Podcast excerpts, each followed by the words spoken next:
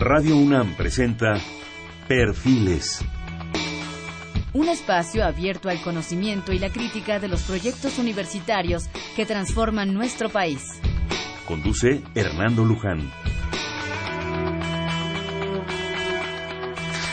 ¿Qué tal? ¿Cómo están? Buenas noches. Qué gusto estar nuevamente con ustedes. Estamos en Perfiles, un espacio donde conversar con las mujeres y los hombres que día a día forjan nuestra universidad. Este es, en esta ocasión, un programa más de la Coordinación de Humanidades de la Universidad Nacional Autónoma de México.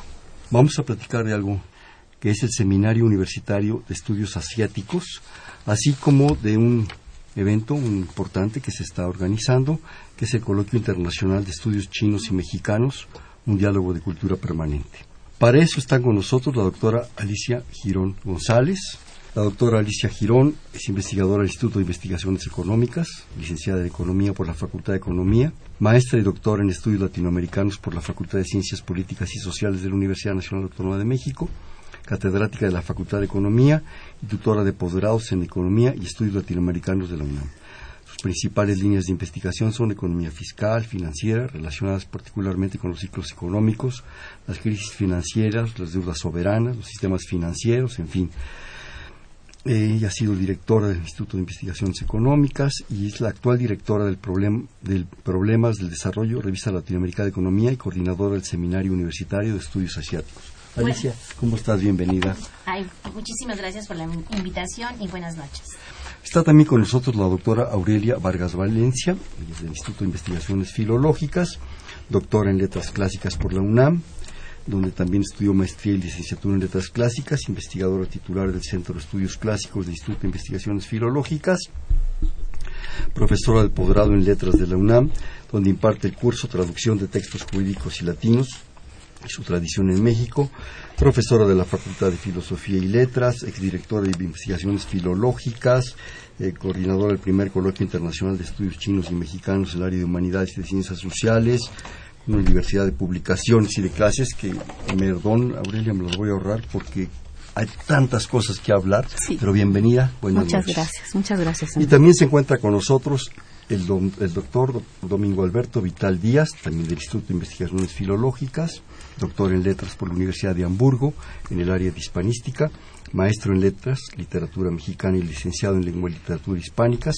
por la Facultad de Filosofía y Letras de la UNAM, investigador del más alto nivel, adscrito al Seminario de Hermenéutica del Instituto de Investigaciones Filológicas de la Universidad Nacional Autónoma de México. Eh, entre sus líneas de investigación se encuentra la lírica de Reiner María Rilke, una lectura hermenéutica, rescate de textos de literatura mexicana, la teoría de la literatura, estética de la recepción. Fue secretario académico de Filológicas, coordinador del Centro de Estudios Literarios del Instituto de Investigaciones Filológicas, director de intercambio académico de la Unidad de Asuntos Culturales de la Secretaría de Relaciones Exteriores y el actual director del Instituto de Investigaciones Filológicas de la UNAM, periodo 2013-2017. Bienvenido. Muy buenas, noches. muchas gracias por la invitación. Pues más bien gracias a ustedes que vienen a, platicar con nosotros de algo que yo creo que es importante, es muy importante que conozcamos. En dos contextos lo vamos a manejar, que es como les decíamos, un, seminario universitario de estudios asiáticos y como producto, no el único, ni espero que el último, espero que haya muchos más, un evento muy, muy, muy interesante que es un coloquio internacional de estudios chinos y mexicanos. ¿Qué tal si le damos un poco de orden a esto como debe ser? Y empezamos, Alicia, que nos empiece a platicar de este seminario, sus antecedentes, su actualidad, lo que tú quieras pertinente. Bien, pues mira, este seminario nace por decreto del señor rector en noviembre del año pasado y la idea principal de este seminario es vincular a todas aquellas entidades académicas que de alguna manera están relacionadas con estudios eh, eh, del Asia, principalmente de la región asiática. Eh, cuando nosotros vemos el continente asiático, bueno, es fíjate, cerca del 60% de la población a nivel mundial vive en dicho continente y bueno, además están las principales religiones del mundo. Entonces, eh, además, gran parte de nuestros orígenes culturales también se encuentran allí. Y de acuerdo a, la, Naciones Unidas, Asia está dividida en varias regiones. Eh, entonces, eh, ese es el principal objetivo del seminario. Es un seminario que trata de vincular los diferentes estudios o ideas de aquellas entidades que de alguna manera quieran eh, relacionarse con China, Japón, India, Corea, este, parte de Rusia, el sudeste asiático, Asia Pacífico, etcétera. Pero eh, yo creo que hay algo importante que yo debo de mencionar. Bueno, en primer lugar, este seminario depende de la Secretaría de Desarrollo Institucional, eh, cuyo eh, secretario es el doctor Francisco Trigo. Y por el otro lado, también es, es, o sea, es parte de toda esa serie de seminarios universitarios que se han creado durante los últimos años. Pero también este seminario tiene semillas antes de que nazca ya hay ciertas semillas y aquí sí es muy importante decir que las principales semillas eh, nacen del Instituto de Investigaciones Filológicas. Eh, previo a que yo tomara posesión, eh, se ha organizado previamente un seminario sobre Corea y en marzo, ya como yo coordinadora, tuve la, la virtud, realmente eh, un gran regalo de eh, estar coordinando el seminario de, de, las jornadas culturales de Japón con la doctora Aurelia Vargas. Y en estos momentos, bueno, estamos aquí para invitar a todos nuestros radioescuchas al Coloquio Internacional de Estudios Chinos y Mexicanos, un diálogo cultural permanente. Antes de darle la palabra a la doctora Vargas, sí quisiera decir que todo lo que quieran los radioescuchas saber sobre el, el Seminario Universitario de Estudios Asiáticos, el SUEA, por sus siglas, se encuentra en la página electrónica de este seminario que es suea.unam.mx. Perdón, otra vez despacito. Es eh, la página electrónica es suea s u e y quiero mencionarte que también este seminario nace con un consejo asesor y un consejo de representantes. Entonces ahí están varias dependencias de, de nuestra universidad como eh, como pues dándole nacimiento a este seminario está la Facultad de Filosofía y Letras, el Instituto de Investigaciones Estéticas, el Instituto de Investigaciones Filológicas, el Instituto de Investigaciones Económicas, ECHIMEX, la Facultad de Economía, el Instituto de Investigaciones Jurídicas, el Centro de Estudios para Extranjeros, el Centro de Lenguas Extranjeras, o sea, todos confluyen, ¿verdad?, para dar nacimiento a este seminario. Y bueno, hemos tenido ya varias reuniones también con el cuerpo asesor. Y bueno, eh, como te decía, yo creo que en, también tenemos un programa, pero quizás al final ya te lo puedo platicar sobre el programa del 2015 del SUEA. Pero creo que en este momento es muy importante decir que el SUEA ha estado trabajando con el Centro de Estudios Mexicanos que está en la Universidad de Estudios Extranjeros de Beijing podríamos decir que para este seminario nuestro par académico ha sido el SEM, cuyo director es el doctor Guillermo Pulido. Esto es muy importante porque, eh, y aquí ya eh, dejo un poquito mi participación. No, lo que tú quieras. No, porque sabes que es muy importante que nuestros radioescuchas y sobre todo nuestros colegas universitarios sepan que el doctor Narro se planteó tener un programa de internacionalización. Entonces, el CEPE, el Centro de Estudios para Extranjeros, tiene, bueno, desde hace muchísimos años, todos conocemos eh, la Escuela de San Antonio, eh, después fue Ottawa, en Canadá, y después Los Ángeles, Chicago. Pero recientemente este programa se amplía a Madrid, hay un centro de estudios mexicanos en Madrid, el centro de estudios mexicanos en Beijing Recientemente se inauguró el Centro de Estudios Mexicanos en Costa Rica y está por inaugurarse días antes de nuestro coloquio el Centro de Estudios Mexicanos en la Sorbón. Entonces, el haber, el que nosotros tengamos una parte de la UNAM en China y en Beijing, yo creo que eso es un mensaje que, del cual nosotros como universitarios, como Corazón Puma, debemos de sentirnos muy orgullosos. Y en este coloquio, el SEM es una pieza clave, así como el Instituto de Investigaciones Filológicas. Por lo que nos comentas, Alicia, eh, antes de entrar con nuestros otros invitados, percibo dos cosas. Uno, que este proyecto, este seminario, es un, y especialmente se refleja en este coloquio del cual ahorita hablaremos, es un proyecto totalmente transdisciplinario. Así Participa, pues, pues prácticamente puede participar toda la universidad. Así es. ¿sí? Porque es no solo sociología, economía, historia, lingüística, ciencias, economía, en fin, lo que sea. es, es un proyecto amplísimo de un impacto desde su percepción de su creación, es una percepción totalmente que se desborda en el mejor sentido de la palabra y una cosa puntual, específica, concreta, como se, estilaba antes. Es una cosa que trasciende. Claro, no, no, realmente, este, yo cuando tomé posesión, bueno, pensé, dije, bueno, no sé ni en qué me metí. no, porque es, imagínate lo que es, yo que soy economista, eh, eh, iniciarme en, las humanidades, o sea, en la literatura, o sea, realmente creo que la persona que ha ganado más con esta coordinación, pues he sido yo, porque eh, eh, es otro mundo y, y, sobre todo el poder tener a académicos y académicas, ¿verdad? De, de, de, otras dependencias, pero además de otros saberes. Y yo creo que eso es lo rico y que no solamente se vio reflejado en las jornadas de cultura japonesa, donde incluso el embajador de Japón estuvo con nosotros en la inauguración, sino que también en esta ocasión eh, pues va a estar la embajada de China participando con nosotros.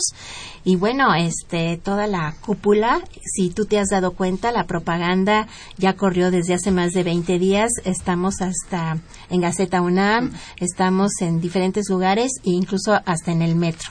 Entonces, pues para nosotros es sumamente importante que todos nuestros amigos que nos están escuchando a esta hora, ya sea en el tráfico o en sus casas, ¿verdad? Pues eh, los invitamos, es un evento que no va a costar nada, pero además también algo que es muy importante es que se puede ver por la web, o sea, aquellos que viven muy lejos o que por tráfico, por cuestiones de trabajo, lo pueden ver en sus computadoras. Que se metan a los programas y a las páginas de la UNAM. Alicia, me sorprende un poco, digas que te sacaste así como que, eh, que te sacaste de balance, ¿verdad? No estás sola. Ah, en la universidad nunca está uno solo. Esa es una de las grandes virtudes de esta universidad. Ah, no, no, claro. Estás acobijado por tanta gente. Sí, sí, sí. No, y te digo, realmente es una riqueza sorprendente. O sea, la verdad es que eh, no solamente conocer todos estos países, sino sobre todo la cultura. Yo como economista, pues para mí sí es algo nuevo, novedoso. Eh, creo que ya no estoy en edad para aprender chino, ¿verdad? ¿Quién sabe? pero creo que, bueno, estamos haciendo nuestro mejor esfuerzo. Bueno, y la otra detallito rápido antes de entrar con, los doctores es eh, que esto no surge improvisado, no es el dictamen del dedazo de Agas, tiene todo un antecedente, toda una propuesta las jornadas con Japón, en fin, y pequeños antecedentes probablemente que cuajen en un gran proyecto que nos va a enriquecer muchísimo. Claro, y que es vincular, porque tenemos, eh, o sea, todos los estudios que se han hecho sobre Asia están desperdigados por ahí y ahora hay que lograr conjuntarlos. Claro. Bien, yo quisiera ahora que, tanto la doctora Aurelia Vargas como el doctor, eh, el doctor Domingo Alberto Vital nos platicaran, en la medida en que ustedes quieran ir negociando su propia participación, ya concretamente del coloquio.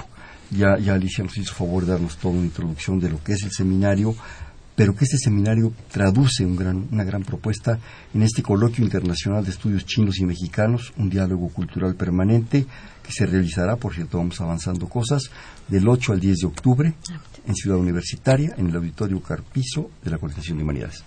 Aurelia. Muchas gracias. Buenas noches al auditorio y muchas gracias por esta invitación. Eh, efectivamente, nuestro coloquio internacional de estudios chinos y mexicanos eh, tendrá lugar del 8 al 10 de octubre. Eh, el primer día, que es miércoles, de esa semana es en el auditorio Jorge Carpizo de la Coordinación de Humanidades y los dos días siguientes en el, en el aula magna del Instituto de Investigaciones Filológicas.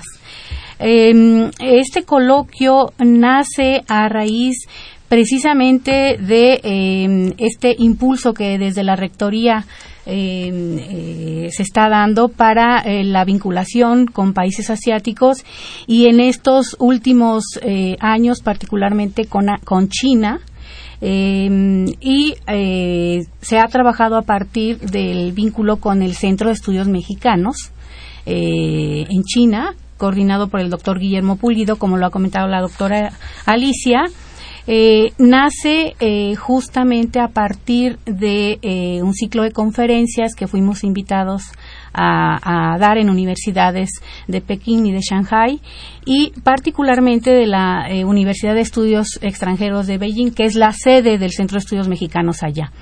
Em, el propósito es promover los vínculos entre China y México eh, y poniendo énfasis especial en los temas de humanidades, aunque también tratando de vincular otras temáticas que corresponden al subsistema de humanidades y ciencias sociales.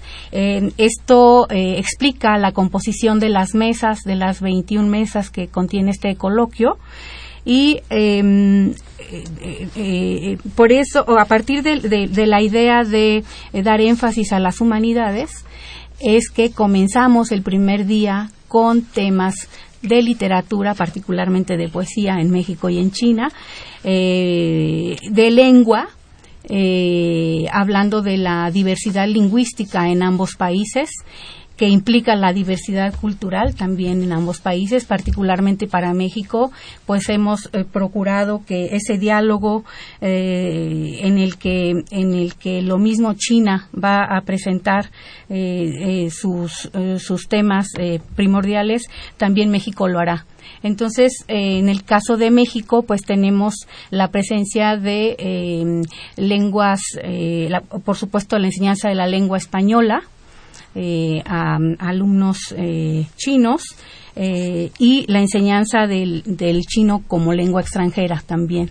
Y en México tenemos también la presencia de mesas relacionadas con estudios clásicos, con lenguas clásicas con eh, pues esa gran ascendencia que se tiene incluso en China desde la época antigua de los griegos la propia palabra china es la forma en que el, el término sinología refleja la forma en que los griegos denominaban a los chinos y luego bueno el auge que le dio al tema asiático Marco Polo y de ahí la nao de la China y en fin en, en ámbito histórico pues es importante recuperar y después diversidad lingüística en cuanto a lenguas autóctonas de México, que también está presente eh, con personalidades invitadas no solo de la UNAM, sino también del Colegio de México, por ejemplo.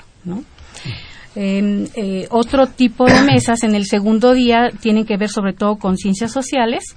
Las eh, mesas matutinas se refieren al derecho, son mesas que tratan el tema jurídico, en lo que México puede aportar a China a partir de los cambios que está teniendo eh, en, su en la adecuación de su legislación para vincularse con otros países. Y por la tarde, em, eh, temas relacionados con economía.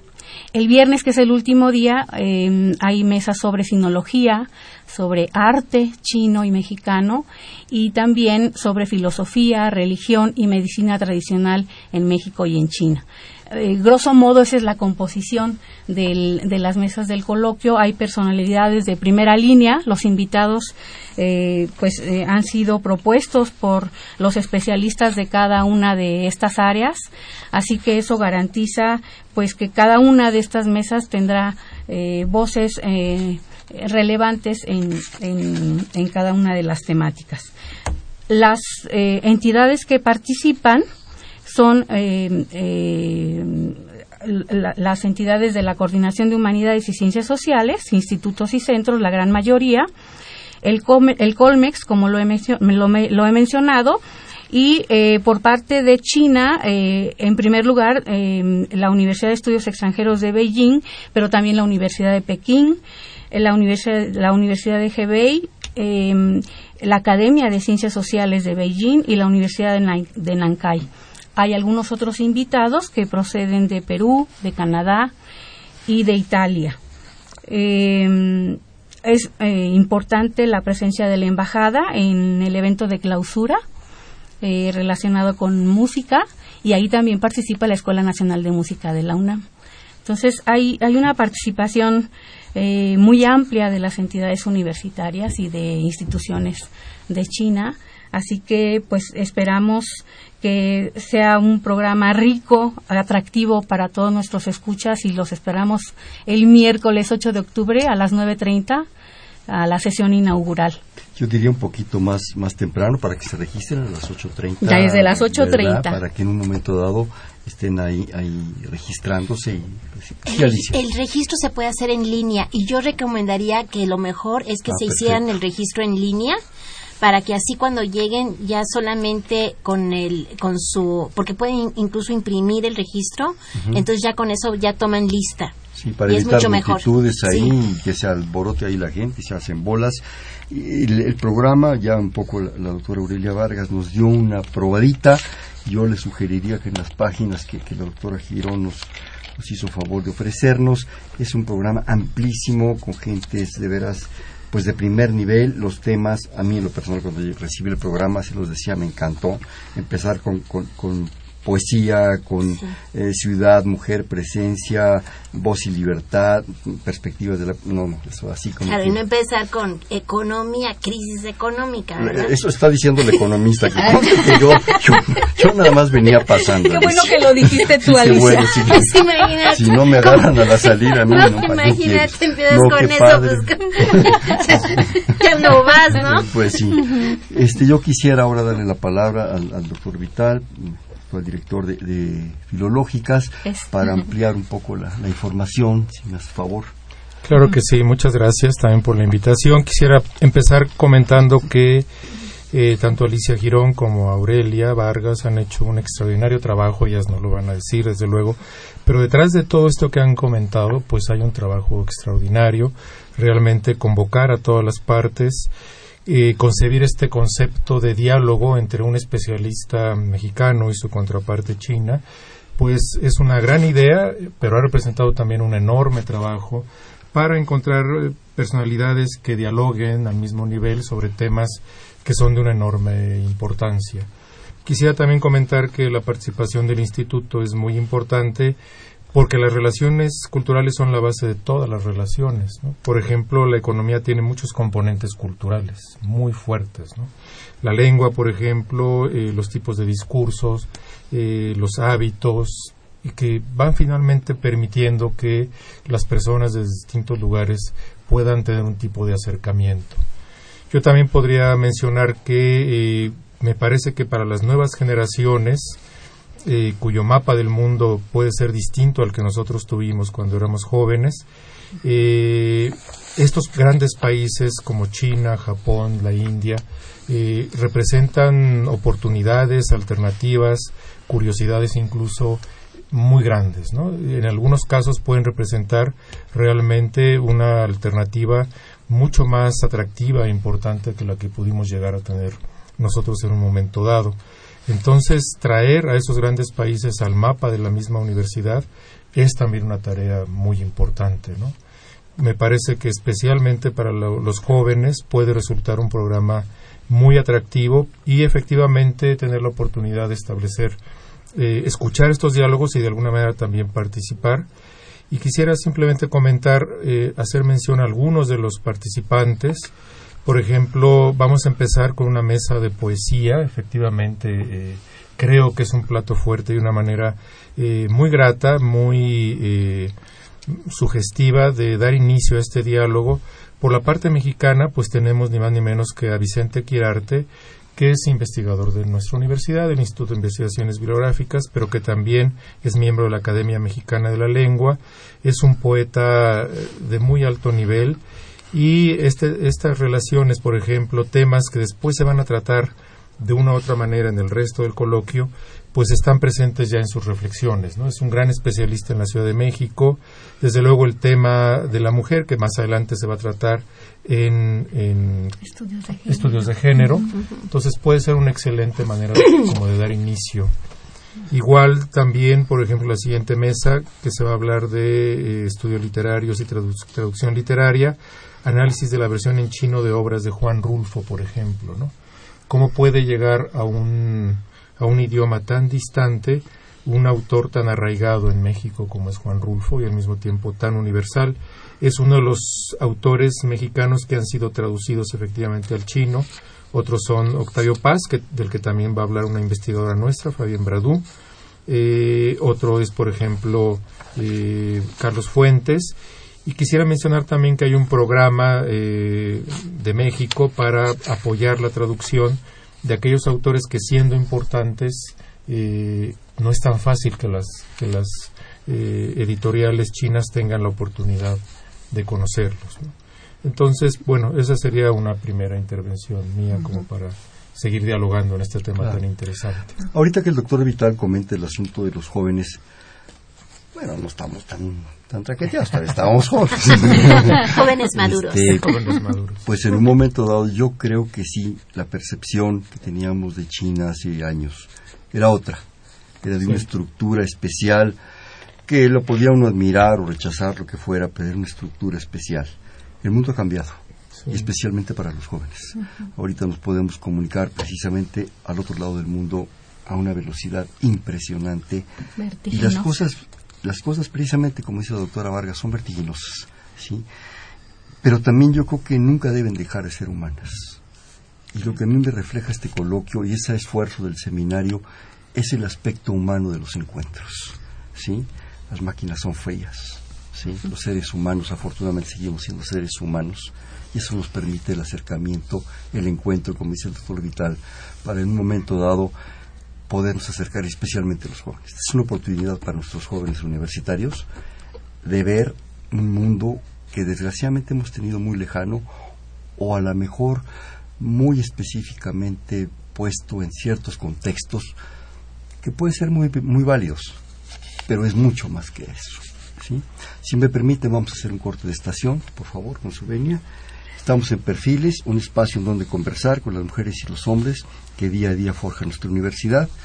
Es un programa de la Coordinación de Humanidades, del Seminario Universitario de Estudios Asiáticos y del Instituto de Investigaciones Filológicas de la UNAM. Está con nosotros la doctora Alicia Girón, la doctora Aurelia Vargas Valencia y el doctor Domingo Alberto Vital Díaz. Estamos en el 5536-8989. Repito, 5536-8989.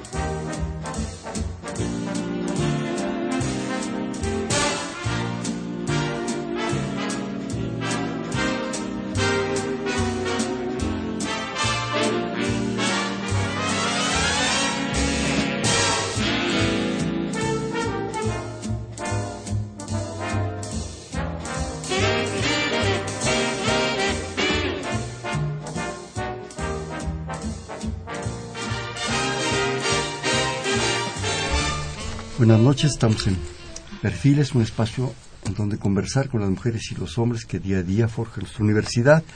Estamos, eh, les decíamos, platicando del Seminario Universitario de Estudios Asiáticos y concretamente ya del Coloquio Internacional de Estudios Chinos y Mexicanos, un diálogo cultural permanente, a realizarse del 8 al 10 de octubre en el Auditorio Carpizo de la Coordinación de Humanidades y en el aula magna del Instituto de Investigaciones Filológicas.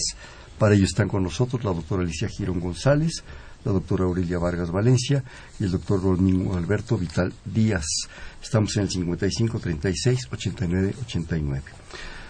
querías, Aurelia, comentar algo acerca de los jóvenes también. Muchas gracias. Sí, eh, retomando eh, las palabras del doctor Vital en relación con la forma de percibir eh, los jóvenes actualmente el vínculo con Asia y en este caso particularmente con China, me parece muy importante mencionar para los jóvenes que nos estén escuchando que hay eh, en este vínculo eh, de país a país, en los diversos eh, géneros de, desarrollo y de trabajo, la posibilidad de, un desarrollo profesional en, temas de sinología en, eh, tomando sinología en amplio sentido, ¿verdad?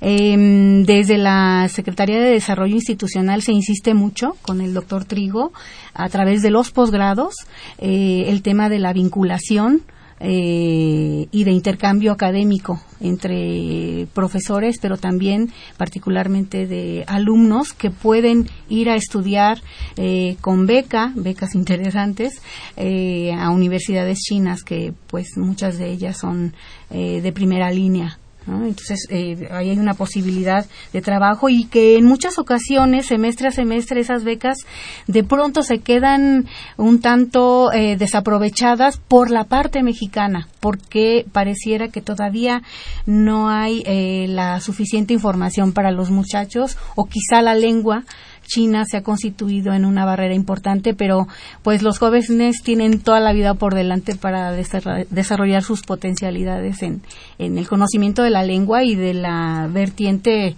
disciplinaria que estén trabajando. Así que pues una invitación a ellos, particularmente para que asistan al coloquio y se enteren de, la diversidad de temas que pueden que pueden eh, en que pueden desarrollarse. Además, nuestros jóvenes tienen que recordar que hay además de las grandes facilidades tecnológicas, un centro de estudio de lenguas extranjeras, en donde se ofrecen cursos de chino, por supuesto, que pueden ser un, un, parteaguas, una apertura, una nueva posibilidad, una nueva visión del mundo, que además hasta eso les está ofreciendo la universidad. ¿Quieres estudiar chino? ¿Quieres asomarte a ese mundo sorprendente y maravilloso y un poco especial? Sí. Asómate. Y aquí te estamos dando hasta, hasta la lengua, lo que, lo que tú decías, ¿no? la posibilidad de esa situación. Y, y hasta más enriquecido, porque no solo es la lengua, es cultura. Es, pues es que la lengua es cultura. y es identidad. Entonces, creo que eso es fundamental tenerlo en cuenta. Alicia, la economía. bueno, este, mira, yo creo que eh, realmente la región asiática eh, es muy importante a nivel global y pero específicamente China y la India. Eh, China, la India, junto con, con Brasil y Rusia y Sudáfrica, eh, son los llamados BRICS, ¿no? Los llamados BRICS, tal como, lo señaló hace ya más de una década. BRIC, BRIC, es así, Brasil, Rusia, ah. India, China y BRICS, la S es de Sudáfrica.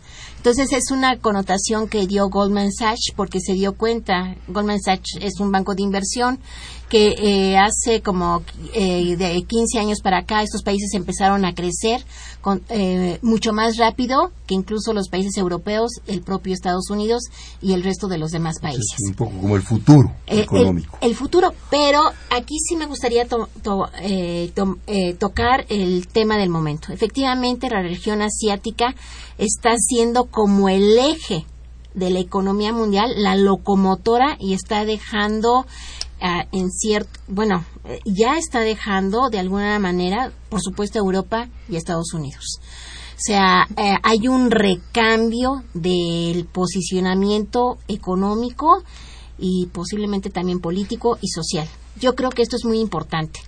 ¿Y qué es quizás lo más importante en este momento? Es cómo eh, China ha dejado de crecer, pero no solamente China, sino también, bueno, China dejó de crecer, ay, es que, o sea, ellos habían estado creciendo tasas por arriba del 10%, y ahorita, con la crisis a partir del 2008, eh, bueno, bajan a tasas de crecimiento de un dígito, pero no son tasas de 0.5 o de 2%, como México lo ha tenido durante los últimos años, no. Son tasas eh, era hasta hace un trimestre de 7.8 y ahorita eh, 7.6, una cosa así, y ahorita está en 7.5 la tasa de crecimiento de China. Esto quiere decir que, eh, bueno, siguen demandando, o sea, es, siguen, o sea, sigue la, economía demandando incluso los llamados commodities, pero está habiendo una desaceleración a nivel de China, tanto de Brasil y como de India. Hay grandes reformas, y esto es muy importante en el caso de China. Eh, en el momento en que entró Xi Jinping, que es el actual presidente, empezó toda una serie de reformas gigantescas y entre esos eh, son reformas para darle una mayor participación a la, inversión extranjera. Eh, están tratando de que las em, empresas públicas también tengan participación extranjera vienen reformas financieras. Me suena esto, no sé por qué. Sí, pero son diferentes. Son diferentes las reformas. Las reformas es un hay un matiz, digamos, diferente a las reformas mexicanas. En el caso de, de, China, incluso de la India, incluso de las reformas de, de Japón, es mirar hacia adentro y es mirar a satisfacer las necesidades del mercado interno.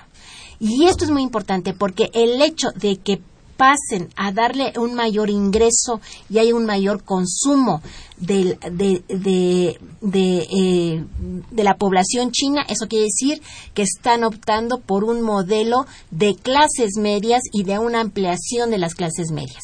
Si habla, es un dato que muchos eh, trabajamos en economía, de que han entrado, ha, han, ha, habido cerca de 200, 200 millones de chinos eh, han pasado a ser clase media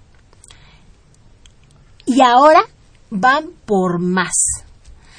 Eso en México lo que hemos hecho es reducir la clase media y exportar mano de obra.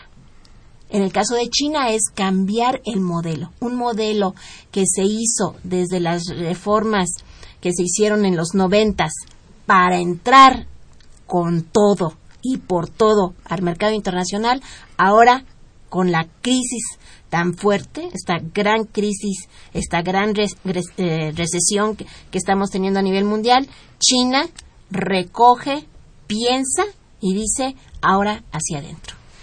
Y yo solamente para terminar, sí, nada más con el solo hecho de observar la portada de la revista The Economist de este fin de semana es impresionante como ponen el rostro de Xi Jinping repetido varias veces donde, al igual que Mao, Xi Jinping vuelve a tener el control de todo, principalmente de seguridad, de política, de economía. Entonces, esto creo que es muy importante. Yo ya no, ya no quiero seguir más hablando de economía. Mayor razón con esto que nos dice Alicia Girón de asomarnos a este coloquio. Sí. Esto nos va a explicar algunas cosas, no todo, es un mundo muy complejo, muy difícil más con esta regresión, me atrevería yo a decir, que nos comentas, ¿verdad? Ciertas situaciones, no sé cuáles, no, no, no me atrevo, si no nos vamos tres programas más o traemos tamales, ustedes dicen. Pero, pero yo creo que es mucho más importante con esas actitudes, con esas situaciones, asomarnos a este mundo. A este mundo que es muy viejo, tan viejo como nosotros, pero que a lo mejor podemos aprender muchas cosas y podemos compartir muchas cosas.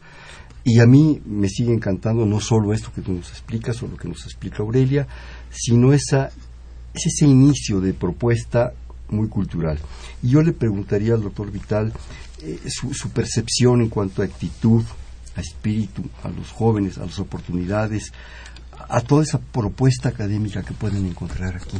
No solo a lo mejor percibir un poco más de economía o las lenguas, en fin, sino el espíritu y que creo que esto puede ser el inicio de, una mejor comprensión. Yo partiría del hecho de que eh, los chinos nos conocen mejor a nosotros de lo que nosotros los conocemos a ellos. Hace 10 años yo estaba en Relaciones Exteriores trabajando en intercambio académico y ahí era un muy buen lugar para percibir eh, las oportunidades que tenemos en cuanto a la educación y también ahí me di cuenta de que estas jóvenes generaciones que son las finalmente las de nuestros hijos eh, efectivamente están viendo el mundo en todas direcciones y Asia era, era y es, sigue siendo un destino muy importante. Entonces el coloquio nos ofrece una oportunidad de establecer un diálogo tú a tú entre distintas áreas de manera que ese déficit, se puede decir, de conocimiento que tenemos los mexicanos, que curiosamente puede ser equivalente al déficit económico, porque nosotros eh, exportamos menos a China de lo que ellos exportan. No sé si esto esté relacionado, pero los dos hechos son reales. Eh, podamos empezar a superarlo, por lo menos desde el punto de vista del conocimiento. En el instituto hay cinco centros, Instituto de Investigaciones Filológicas, cinco centros y tres seminarios. Uno de los seminarios es el Seminario de Hermenéutica, que se ocupa, entre otros temas, de la hermenéutica intercultural. ¿Qué quiere decir esto? Básicamente es cómo conocemos, cómo interpretamos a otras culturas a partir de los signos que nos llegan de ellas. Y hay que reconocer que históricamente México, sobre todo tal vez en el siglo XX, eh, nos ocupamos de China básicamente a partir de estereotipos. Es decir, estereotipamos mucho la relación con China y me parece que este es un parteaguas, es un momento en que ya estamos obligados a romper los estereotipos, eh, digamos, negativos, simplificadores, que impiden un conocimiento real de un fenómeno mundial como es China. Y me parece que el coloquio está muy bien balanceado, de manera que podemos ver, por lo que decía la doctora Aurelia Vargas, justamente empezamos con un día muy cultural, después vienen eh, reflexiones básicamente de economía, política, género, en fin, y después volvemos a cuestiones de arte, en fin. Me parece que es un balance muy bueno para este diálogo entre eh, la cultura como sustento de las relaciones humanas y después los otros elementos que son resultado. Pero me parece que tenemos que hacer una hermenéutica nueva del fenómeno chino, eh, cambiar nuestros estereotipos, renovar, digamos, nuestra comprensión, ampliarla, de manera que tengamos una oportunidad de eh, mejorar nuestra balanza, si no de pagos, por lo menos de cultura. Exacto. Es otra forma de pago. Me sorprenden de, las palabras del doctor tres cosas. Una, los chinos nos conocen mejor. Sí. Yo preguntaría por qué. Ahorita comento otras dos. Porque ellos no se han basado en estereotipos, porque evidentemente ellos están viendo también un interés comercial, económico muy fuerte, porque ellos conocen el potencial de México, lo ven geopolíticamente, lo ven culturalmente, es un país riquísimo, porque ellos tienen memoria histórica y ellos eh, reconocen, admiran de México una cosa que tendemos a olvidar, que es el hecho de que hace 40, 41 años México eh, eh, estableció, digamos, eh, después de que lo hizo Estados Unidos, México muy pronto también una relación fluida, comercial, diplomática con China y ellos también desde ese punto de vista eh, lo reconocen y entonces saben que México eh, geopolíticamente es un país estratégico. Creo que lo tienen más claro que nosotros mismos de nosotros. Sí, respecto a los estereotipos, pues sí, a lo mejor sí, yo creo que los, los tuvimos y muy fuertes pero también fue un momento de China muy especial. una estructura muy especial de una serie, una serie de sistemas que admirábamos por un lado, nos conflictuaban por otro, nos los querían quitar, no digo quién, pero estaban ahí arriba, ¿sí? Este, entonces era una situación un tanto difícil para la cual a lo mejor no estábamos preparados. Yo creo que nunca estuvimos preparados. ¿sí? Entre admiraciones, momentos de moda, especialmente los jóvenes, ¿verdad? Quien no tenía el libro rojo y gritaba con él, aunque no lo hubiera leído. ¿sí? Pero bueno, en fin, ¿no? Este, eso, eso marcó mucho la relación. Y después no tuvimos, hablando de las hermenéuticas nuevas, la capacidad de pasar ese momento. Nos quedamos como que pasmados, ¿sí? Nos apanicamos y seguimos viendo nada más hacia el norte y no fuimos capaces de abrirnos. Es mi percepción muy personal, pero yo creo que fue eso. Nos quedamos instalados pues en la vida cómoda, ¿no? Ah, aquellos y nosotros. Y no es cierto. ¿sí? Es, en fin, no sé. Es muy cierto, estoy de acuerdo. ese momento, ¿verdad? Creo que cambió el mundo desde 1917, bueno, desde la guerra, 1914, y nos dejó a muchos así además influencias de otro estilo y momentos de otro estilo. Y ahí nos quedamos. Pero es tiempo de romper eso. Y este coloquio es una oportunidad para que esos jóvenes vean esa hermenéutica nueva que tú, que tú nos comentas, ¿no? La señora Isla de San Román desde Toluca. ¿Cuántos países asiáticos van a ser tratados en este seminario? Básicamente China. China. China, ya se han tratado otros, se tratarán otros, comentaron la India el año que entra. Sí, este, bueno, eh, nosotros hemos estado trabajando un el plan de pues el plan de desarrollo para el año que entra. Eh, convocamos a los representantes del comité asesor y bueno la idea es eh, apuntar todo para la India. Incluso está mm, ya un poco trabajado la cátedra Gandhi que también entre varios institutos lo cual bueno hay que echarle muchas ganas a eso. Y bueno este ir viendo a ver si se puede armar algo similar a, este coloquio, pero ahora en, en relación con la India. La idea es ir de poco a poco, ir conociendo estos países, irnos acercando y sobre todo la misión del, del SUEA, de, nuestro seminario, que es eh, vincular a todos aquellos académicos eh, eh, en sus diferentes enfoques con la región asiática y también posicionar a la UNAM en estos estudios. O sea, es, yo creo que es muy importante decir que si alguien ha estudiado Asia, ha sido principalmente el Colegio de México. Y yo creo que ahora eh, el hecho de cómo se están dando la situación a nivel mundial, yo creo que la UNAM tiene una oportunidad de acercarse a esta región y yo creo que con el coloquio lo, lo vamos a demostrar. Creo que el coloquio va a ser espléndido en todo porque incluso eh, el coloquio termina con el número musical, tal como le explicó la doctora Vargas. Y bueno, este, hay muchísimo. A mí hay algo que me gustaría enfatizar, que ya lo, lo dijo la doctora Vargas y el doctor Vital, es que sí debemos de crear inquietudes en nuestra juventud, no solamente por conocer más a China, sino incluso aprender el idioma. Eh, se sabe por nuestras autoridades universitarias que hay una oferta enorme de becas para ir a estudiar a China y nuestros eh, estudiantes Pumas no, no las utilizan mm, eh, por falta principalmente de conocimiento del, del idioma chino. O sea, es un idioma difícil, pero bien, así como el, el inglés pasó en el medio académico a ser parte nuestra, yo creo que también tenemos que hacer el esfuerzo por iniciarnos en este nuevo idioma que viene para todos. Yo no digo que seamos especialistas, ¿verdad? Ni traductores oficiales, ni mucho menos, pero que sí eh, el idioma nos va a dar oportunidad de acercarnos mucho más y sobre todo de aprovechar todas las becas que hay que es una oferta impresionante. Aprovechando los asuntos de la poesía, eh, Rosario Castellanos decía, nuestra juventud es plena de lantesias y raíces laboriosas como el junco. Esta es una oportunidad de ser laborioso como el junco y aprender algo más. ¿Sí? Y López Velarde decía, nuestra juventud llorando oculta el cadáver hecho poma, ya ves que habla nuestro mismo idioma. ¿sí?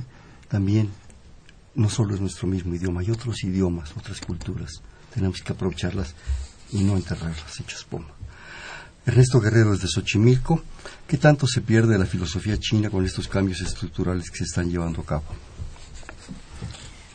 Bueno, pues sin, ser especialista en filosofía, digo, creo que esta es la riqueza de este coloquio, que los propios especialistas de cada área eh, podrán decir, eh, eh, podrán dar respuesta clara a este tipo de preguntas muy puntuales. Em, y, más bien yo respondería haciendo una invitación a, a, nuestro radio escucha a que vaya el viernes por la mañana, que es esa, la, mesa dedicada a filosofía. Me disculpo porque no es mi especialidad, pero creo que el pensamiento chino, bueno, eh, para, eh, para nosotros, pues forma parte de una cultura milenaria de esa eh, gran nación que es China y que, como bien han mencionado ustedes, tanto tú, Hernando, como Alberto Vital, hay que conocer y hay que animar a los, a los muchachos a que se acerquen a, a conocer y a eh, eh, porque el propósito de este de este coloquio es justo eh, que sirva de simiente, que sirva de, de base para para que las futuras generaciones desarrollen un mayor conocimiento sin, sin barreras mayores a, a esta cultura que eh, nos puede significar muchas enseñanzas y que a la vez México pues tiene muchísimas enseñanzas que dar porque ambos ambas naciones son ricas en tradiciones culturales y eso hay que dejarlo y está pensado el coloquio para dejarlo muy en claro ¿no? entonces ah. eh, una disculpa por no responder puntualmente pero pero me parece que eh, pues sí China justamente se identifica por proveer al mundo de una profunda filosofía. Yo ampliaría la invitación, que no vaya un solo día, que vayan los tres. Que vaya los tres, por supuesto. pues de qué estamos hablando, ¿no? ¿Se han fijado la cantidad de veces que hemos mencionado la palabra jóvenes? Sí. Alberto, por favor. Sí, eh, yo me quedé pensando un poco, escuchándolos a ustedes también, en términos de la filosofía, en términos muy generales, la filosofía, el pensamiento eh, chino, eh, se basa mucho en la idea de la fluidez, ¿no? del, fluir. Se hablaba hace rato del junco. Ellos también piensan, por ejemplo, en el bambú que, que se puede doblar pero no se quiebra. Y entonces eh, me parece que, y un poco retomando lo que decía Alicia hace un momento de, digamos, estos cambios económicos, también tienen que ver con que el hecho de que no se fijan en una, no se quedan fijos en una, en una filosofía, en un pensamiento estático, sino que incluso a un pensamiento tan exigente como el marxismo han sabido, digamos, encontrarle su variante china y tomar de él lo que les sirve y descartar todo lo que no les sirve. Entonces, en ese sentido, me parece que la respuesta sería que no, que no, este, todos estos cambios no necesariamente van a, modificar, digamos, esa vertiente milenaria china, pero yo también como Aurelia diría mejor escuchen al especialista el viernes. Casi una de las esencias del Tao, del Lao Tse, es que siempre lo blando va a vencer a lo duro. ¿Sí? Eso, ahí está como sintetizado.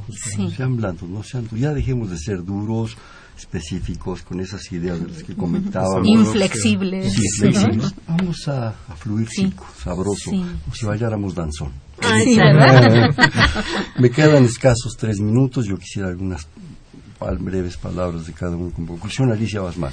Bueno, pues eh, nada más reiterar que está la página eh, electrónica, la web, que es suea, suea.unam.mx.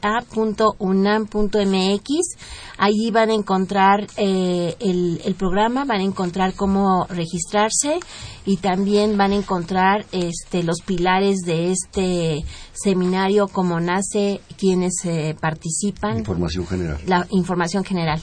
Sí es muy importante que se registren y, eh, y que bueno que también esto va a estar en, en, en, la, en el ciberespacio quien no puede llegar por cualquier cosa, pues eh, bienvenidos lo pueden ver por internet. Eh, a mí me parece fundamental que ojalá nos acompañen, aunque sea a través del ciberespacio. Yo, yo esta sugerencia de la doctora Girón de, de, inscribirse con anticipación, yo creo que es magnífica para evitar ahí de ver la presión, la multitud que ya va a empezar el evento y le quita a los organizadores presión. Quisiera repetir entonces la página es suea, s u e a unam.mx, repito, suea.unam.mx, ustedes ya saben, todo minúsculas. Aurelia.